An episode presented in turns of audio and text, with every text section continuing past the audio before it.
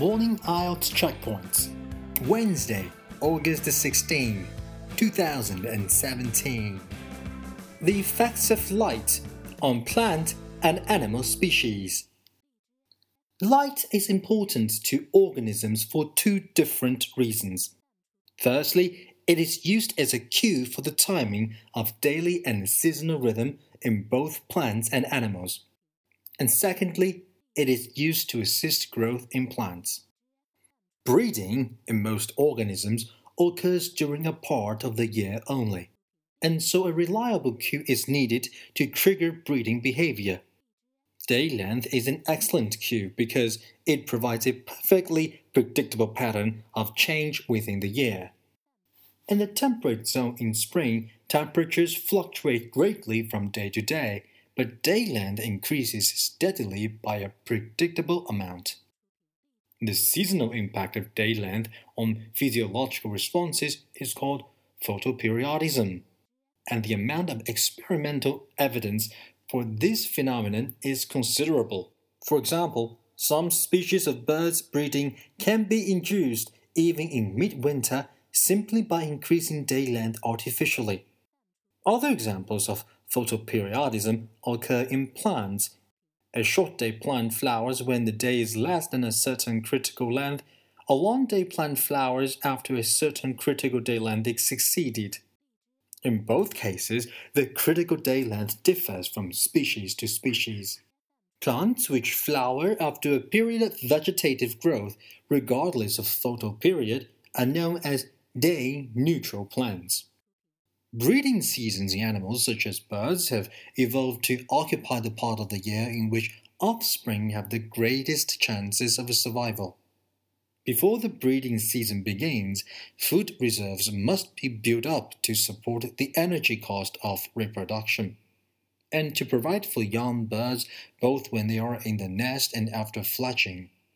Thus, Many temperature zone birds use the increasing day lengths in spring as a cue to begin the nesting cycle, because this is a point when adequate food resources will be assured. The adaptive significance of photoperiodism in plants is also clear. Short day plants, the flowers in spring in the temperate zone were adapted to maximizing seedling growth during the growing season. Long day plants are adapted for situations that require fertilization by insects or a long period of seeding ripening. Short day plants that flower in the autumn in the temperate zone are able to build up food reserves over the growing season and overwinter at seas. Day neutral plants have an evolutionary advantage when the connection between the favorable period for reproduction and day length is much less certain. For example, desert annuals germinate, flower, and seed whenever suitable rainfall occurs, regardless of the day length. The breeding season of some plants can be delayed to extraordinary lengths. Bamboos are perennial grasses that remain in a vegetative state for many years and then suddenly flower, fruit, and die. Every bamboo of the species Chusquea abietifolia on the island of the Jamaican flowered, set seed, and died during the 1884.